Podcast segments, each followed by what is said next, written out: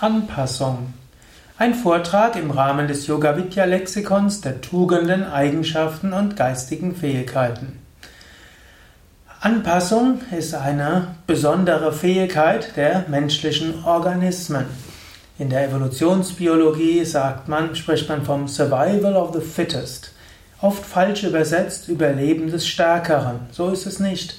Fit to fit heißt im Englischen ursprünglich hineinpassen.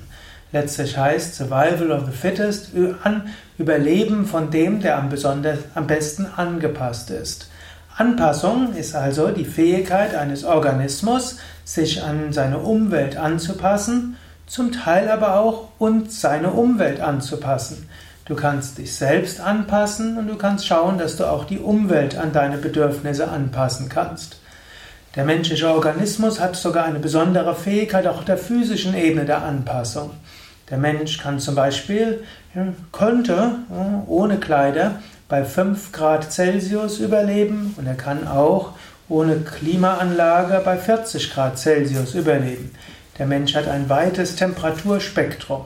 Zwar ist es ihm am angenehmsten irgendwo zwischen 21 und 25 Grad Celsius, aber es ist auch eine Gewohnheitssache. Der menschliche Organismus kann sich an unterschiedliche Temperaturen anpassen.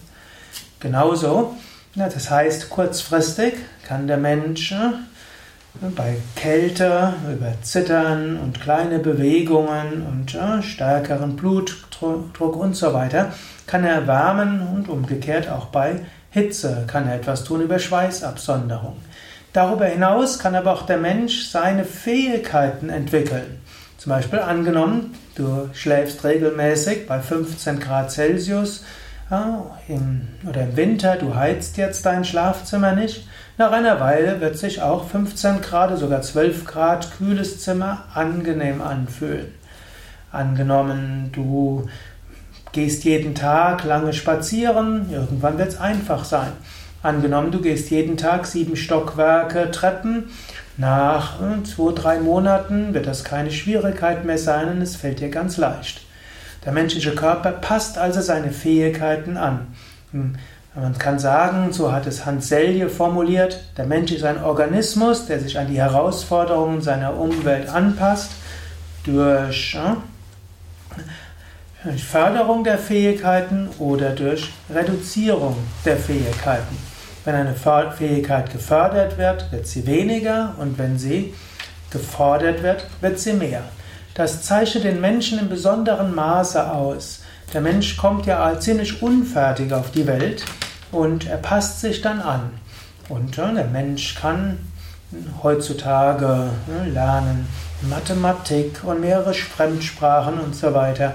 Er kann Fahrrad fahren und Auto fahren lernen. In früheren Zeiten konnte der Mensch Spuren lesen und handwerkliche Fähigkeiten entwickeln.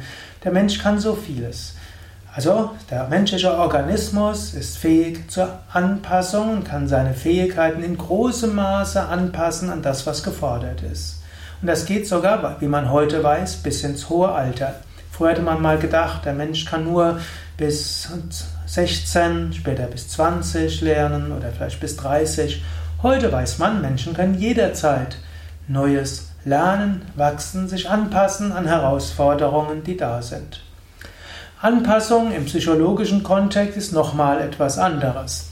Anpassung heißt auch, sich eben einzufügen in die Gesellschaft, in seine Mitmenschen, in die Familie.